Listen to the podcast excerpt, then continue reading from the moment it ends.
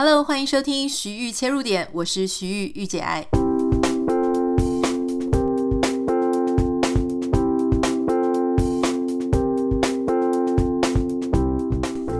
Hello，欢迎你收听今天的节目。今天节目呢，我想要跟大家讨论一个我自己觉得还蛮有趣的事情哦。原因是今天早上我在跟一个我的瑞典的好朋友 Lily 在聊天的时候呢。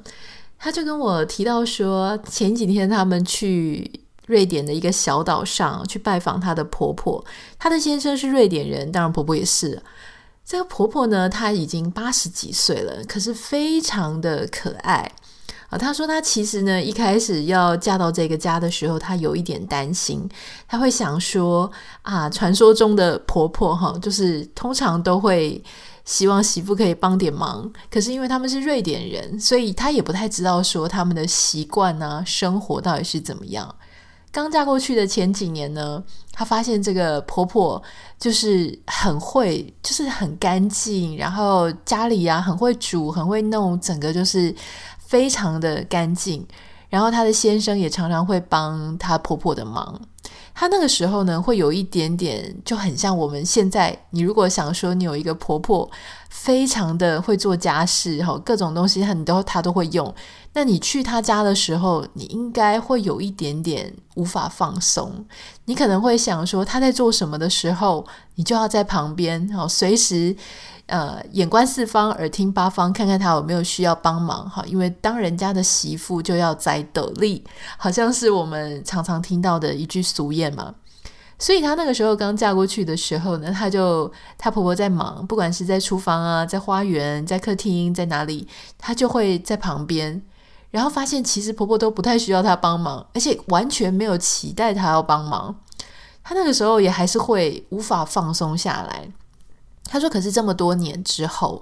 现在呢，他们只要一回到小岛上，他就发现他真的是可以大休息，因为他的婆婆呢还会在那边煮饭啊，然后园艺啊，或他先生也会在旁边帮忙了哈。他那个帮忙不太像是我们很习惯是说，哎，怎么回来都不帮忙哈？不是这种，而是大家主动，就是哎。”有活儿就想要去做，啊，或是很轻松的，没有压力的，没有人在管的。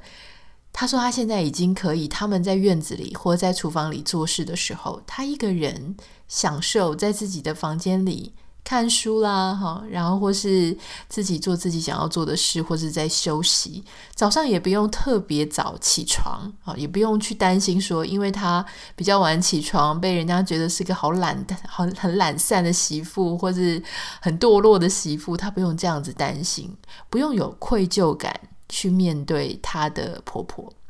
她说：“因为这样子的关系，哈，婆婆不是只是对她很好，婆婆呢，她会记得所有的人的生日，包含就是说，呃，她的子女、子女的配偶，然后他们的孙子、孙子的孩子，哈，就是所有人的生日都会，婆婆都会，啊，每一年都会赶快把它记录下来。”一到生日的时候呢，就会有卡片，亲手写的卡片，然后甚至呢，可能如果有去他们家的话呢，就会做一些餐点给他吃。那婆婆八十几岁了，算是身体还是蛮硬朗的，我觉得这个是非常大的幸运。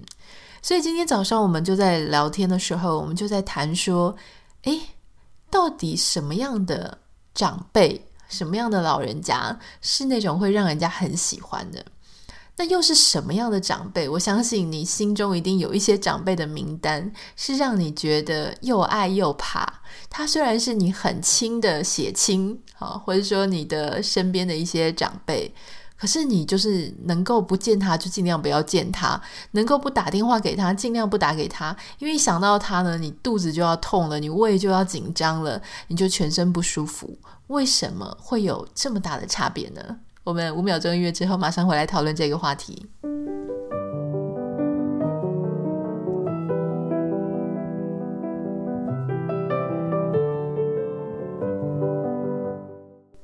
要讨论这个话题呢，我想要稍微跟大家分享一下，有一部 Netflix 的好剧，叫做《好莱坞教父》。我记得之前已经有跟大家介绍过了。那最近因为五月二十八号的时候，它的第三季上映了，所以如果你前面已经看过，那你可以赶快再把第三季追一下。它一季只有六集，实在是非常的不过瘾哈。可是第三季还是蛮好看的啦。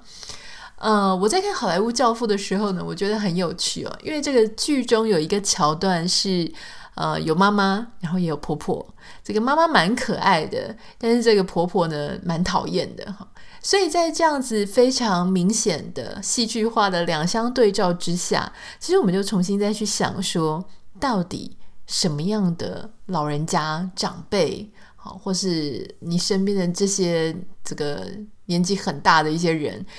什么样的？元素让他们让人喜欢，但是又是什么样的元素让他们让人不喜欢呢？我自己稍微总结了一下，当然你可能有你自己的想法了。我自己的看法是哈，有时候我们不太喜欢一些老人家，原因是因为他们可能常常会展现一些高需求、高抱怨、高自我中心，好，可是又比较低独立性跟低满意度。刚刚这样子一连串都是那种所谓比较。专有名词，如果想要来稍微解释一下，你身边一定会有那一些长辈哈，他们就是那种很 high demanding，他非常的需要，嗯，他很需要别人去照料他，他觉得他什么事情都不行哈。比方说，他希望你可以带他去这里，带他去那里，他也不想学新东西，他不想要学网络点餐，他不想要学。呃，走出家门，如何从这个现实到另外一个现实？然后他就是会跟你讲说：“我不行啦，我电脑不会啦，我手机不会用啦，我这些东西都不可以。”那都是你们年轻人的东西，或是说他会觉得：“哦，这些事情就是应该小孩子做啊，怎么你要帮我做？怎么会是我帮你做呢？”就会有开始有很多，就是说小时候我也是帮你这样做，现在轮到你帮我做也是很自然的，一定常常听到这一些台词了。他有时候高抱怨，高抱怨不用解释嘛，哈，就是很多各种抱怨，抱怨家里的事情，抱怨你的这个大嫂，抱怨他的媳妇，抱怨他的孩子，抱怨他的孙子，抱怨他的邻居左邻右舍，抱怨他的命，抱怨他生不逢时，时不我与，抱怨社会，抱怨政府，抱怨疫苗打不到，等等的。或是说呢，有一些老人家，他可能会有一些倾向是比较自我中心哈，他会觉得说，他们那个时代，他们那个时光，他的想法是比较好、比较对的哈，现在都道德败坏，现在都啊已经没有当年那么荣景、那么好的样子了，等等等等的。那低独立性呢，就是刚好就跟刚刚那个高需求相反嘛，哈，很多低独立性的老人家，我们扣除那些健康真的不行的人之外，哈，就有一些老人家，他们还是会很希望说，想要跟小孩住在一起啦，哦，天天相处在一起啦，一个礼拜一定要见几次面啦，哦，或者说他一定要怎么样怎么样，希望小孩子一定要，呃，不管他自己有没有缺乏，他都希望小孩要。展现孝心，要把钱交出来，或是要怎么样，要给他让他满意，哈，或是说对他自己的人生很低满意度啊。我觉得这一些元素呢，它通常都是会让大家很有压力。那特别是像我刚刚讲，有一些高自我中心的长辈，他们很会就是去指责。下一代或者是他们自己的晚辈，就是说你怎么会这样哈？你应该怎么样啊？我想我们那时候啊，在当人家媳妇的时候就是怎么样？这个其实就是一种具象的呈现嘛。那其实我自己特别害怕那种老人家哈，觉得自己的命好苦啊，好可怜，已经差不多等死啊，什么单只脚都踩到棺材，另外一只脚也跪在棺材里了哈。各种不如意会让你觉得说，诶，他真的没有活着的感觉。那相对来说，什么样子的老人家我们其实蛮喜欢，而且不感觉他老呢？有一些老人家呢，他明明年龄上看起来可能已经七十岁、八十岁、九十岁了，可是他跟你讲说没有啊，我还很年轻呢啊。那他会跟你讲一大堆他最近学到的事情、看到的事情、面对的事情，觉得什么事情很有趣，觉得现在年轻人真是太有意思了。啊，他觉得他自己蛮好的，生活很美满啊，觉得各种方面都很充足，自己过得很好啊，越来越八九十岁的时候，越来越能够像自己更喜欢的样子去活着，他很满意。如果你遇到的是这样子的老人家呢，我觉得你一定会觉得，哎，他很很舒服。我跟你讲这个事情啊，其实跟他的年龄无关。不论任何的年龄，如果一个人他很满意，他很享受，他很自足于他自己当下的状态，这样子的人都是让人家喜欢的。相反的，不管你是几岁，好，你只要一直抱怨，然后一直觉得说你自己就是命很苦，你跳脱不了泥沼，哈，你就是反正你这辈子就是这样了，就 o u 了。如果你是这样子想的话，那其实不管你是二十几岁、三十几岁，花容月貌很帅，其实啊，我跟你讲，大家都还是不会真的很喜欢跟你在一起，因为他有一种黑洞的力量，把大家所有的开心、喜乐，或是大家可能也没有特别开心、喜乐，但是一遇到你的时候就觉得哇，很乌云密布哈。我觉得大家一定是不喜欢的。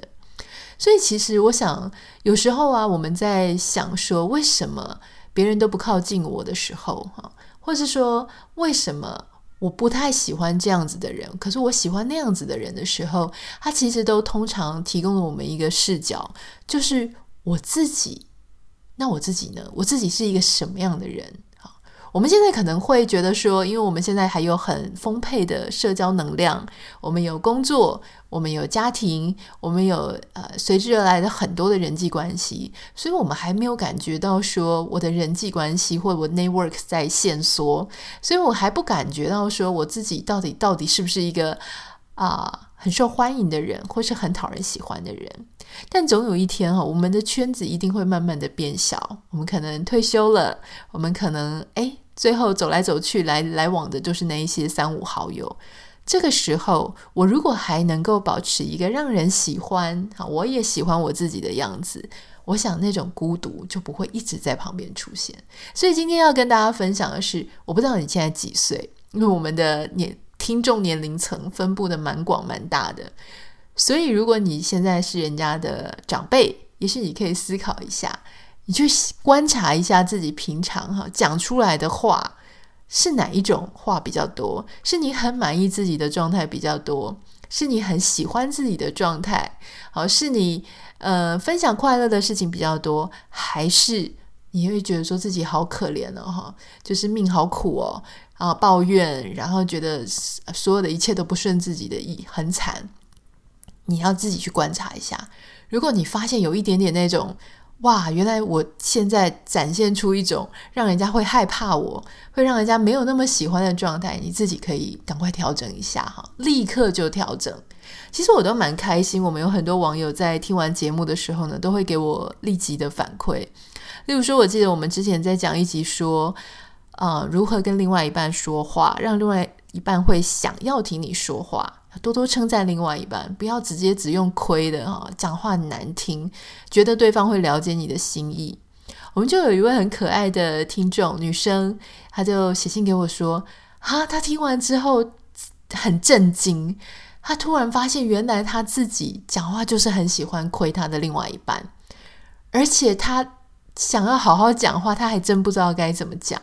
他不太知道怎么样去正面表述一种称赞，他不太知道要怎么样好好的甜言蜜语跟另外一半，就是让另外一半觉得很开心。所以他就问我说：“安妮塔，请问你有没有几个范例？哈，范就是那种例句可以写给他？”我觉得实在是太可爱了。我跟你讲，你如果真的需要这种例句，我真的很多哈，所以欢迎大家跟我来寻求，或者说我改天再把它整理起来。就我非常的会灌我先生米汤，就很会那个直球跟他对决。那因为我先生又是那种比较害羞的工程师啊，所以他其实我是比较寂寞啦，因为我每次都这样称赞他，他比较称赞不回来。但是，但是我大概，因为其实我这种人还蛮会自娱于人的，所以我称赞他，我看到他很囧、很开心又很暗爽的样子，其实我自己就蛮高兴的。但有时候我需要称赞的时候，他大概。好，如果说我五句称赞他一句，他可能一百句会称赞我一句啊，那个一句的那个效力就非常非常大，所以也 OK 啦。每一对都有自己在互动的一种特质哈。好，那另外想要跟大家分享一件事情是很有趣哦，呃，因为今天我们在讨论说如何做一个让人家觉得可爱、人见人爱的老人家嘛。我其实就想到一件事，就是我以前在正大念研究所的时候啊，我记得有一次在查文献的时候，我觉得非常的好笑，因为我们这个年代呢是被人家称为草莓族的年代，我好像是草莓族的头。好，那那个时候呢，你就会觉得说，为什么要贴我们标签？我已经不太知道现在到底大家已经称呼我们刚出社会的叫做什么族了，因为太多名词。那我们那个时候叫草莓族呢，就是说很烂嘛，一踩就烂了，一掉下去就烂了，就表示说我们抗压性很差。我就一直在想说，为什么一代都这么讨厌下一代？结果刚好那一天在政大查文献的时候呢，我就发现一个很老的文献，大概是七零年代。我记得我那时候呃，就是民国七十几年啦。民国七十几年的时候呢，我人刚好出生不久。那时候有一本文献，有一篇文章叫做。现在的年轻人是怎么回事啊？所以你想哦，七零民国七零年，也就是西元一九八零一九八几年的时候，有这么一篇文章。那写这个文章的人呢，当时应该也至少四五十岁了吧？所以他对当时的年轻人，虽然我们现在觉得那时候年轻人现在应该已经是老人家了，他们也看得很不爽。换句话说，这个一代看不顺眼下一代呢，是一个非常普遍的事情，而且一直在上演，一直在发生。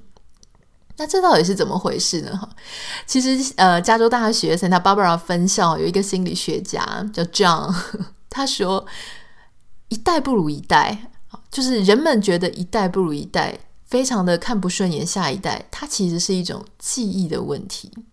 就是这确实是一个普遍的现象，而且是一个记忆的问题。而且他这一个研究呢，还发发表在《科学进步》期刊上面。哈，就说为什么大家很喜欢用说“哎呀，现代的年轻人”这种起手式，然后发表一大堆他们自己的偏见。我觉得这蛮有趣的。这个研究发现呢，每一个人对于他们自己的童年或他们年轻时候的印象跟记忆。都是拼凑出来的，所以你知道，当他在讲说现代的年轻人呢，怎么样怎么样，他其实是在对照他自己脑海里面过往早期的记忆，而我们对于过往早期的记忆到底可不可靠呢？其实是不太可靠的。其实你这个事情啊，也不用什么研究，你只要光去去想，你每次呢谈完恋爱分手很痛，过一阵子之后再回想旧爱，就觉得啊旧爱还是最美啊，以前那个分手的痛都忘记了，只记得那个美好的部分，可见你的记忆有多么的不靠谱哈。因为当然你你要是再回到现场，你会觉得很糟糕。可是当你用回忆的时候去想，哎，一切都变得美好。好，那假设我们也是这样这样子的一个逻辑，我们的记忆是不断的去拼凑，我们是非常不靠谱的记忆，把我们过往的记忆都扭曲了，变成只留下美好的部分。那你想，你去想你的童年，你去想你的年轻时代，会出现什么情形？就是你会让你当时的一个社会环境，或是你所遭遇的事情，都挂了一个柔焦，挂了一个滤镜。当时好棒。当时的社会民风多么的好，当时的社会多么的良善哈！现在的年轻人真是太糟糕了。两相对照之下呢，你就会非常的不满意现在的状态。好，那特别是这个研究，我觉得很有趣的事情是，他还指出一件事哦，就是其实你早期所遇到的呃社会风气，也会影响到你现在对于当代。这个社会潮流的一种想法，他发现呢，如果你呃成长的过程当中是在一个比较威权、比较集权的社会环境下长大，哈，例如说当时你可能就是年轻人最好什么话都不要讲，哈，然后很权威，结果你发现现在因为科技很进步，社会很进步，大家都非常民主，可以自由发言的时候，你就会跟你当时的成长。你的内心的认知，脑袋里面的认知去做一个互动，然后你觉得现在的社会风气、现在的社会现象没有办法 fit，没有办法跟你之前学到所谓的好是那个样子，它没有办法 match 在一起的时候，也会造成你自己本身认知上的一个拉扯。换句话说，你很有可能，当然不是全部啦。有些人当然会觉得说现在比较好啊，大家很自由、很民主。可是有很多的人，当年虽然过得也蛮痛苦的，可是他当年已经内化说那个叫做好，以至于他会觉得现在这个样子叫做不好，叫做乱。可事实上是不是真的乱呢？在这个研究当中有发现哦，他们发现说，如果你让这一些有这样子倾向的人啊，这有让很多人去。预测说，未来这些年轻的孩子，哈，他们的成就会是好还是不好？将近有百分之八十四的人，他们认为说，孩子的表现会随着时间越来越差，或是至少是不变。结果没有想到，他们错了，只有那百分之十六是猜对的，就是下一代其实表现得比他们上一代更好。所以我想啊，这个东西它很有趣啦，但是它是一个研究。那任何的研究都有可能被推翻，也有可能被证实。好，所以但今天只是想要跟你分享，就是说，当我们觉得说这个社会越来越烂，越来越不进步，越来越失败，越来越混乱的时候，很可能。这样子的认知不一定是正确的，它很可能只是我们脑中的一种感觉，而那种感觉呢，是我们对照我们过往一路走过来的时光来对照我们现在。可是偏偏我们脑中的过往时光却又这么的不靠谱。那这样子的结论是什么呢？结论就是我们不要再用同一套标准去看我们现代。的年轻人，哈，或者说我们现在正在面对的这个当代，跟我们以前那个时代没有什么好比较的，因为时光就是一步一步走过来。我们如果可以在当代当下把我们自己的日子过好，少一点期待，多一点独立，让我们自己呢能够过自己真的喜欢又舒服的生活。不管我年纪多大，我都不要去把我的期待、我的喜好。去强加在别人身上，好，我不期待说别人要给我我想要的一切，我不要把我的期待放在你的身上嘛。我如果想要这样做，我就自己去这样做啊。我为什么一定要等到你去猜到我的心意，证明你好爱我，证明你好尊重我，我才觉得满意呢？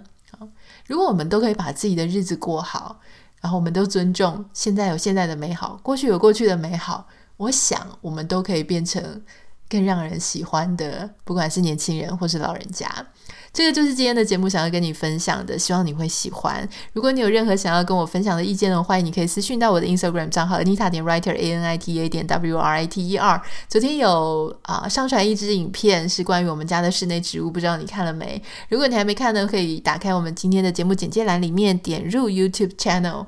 呃，我会。开始常常去做上传哈，这个是我接下来的目标，也非常感谢大家的关心。那我们下次见，拜拜。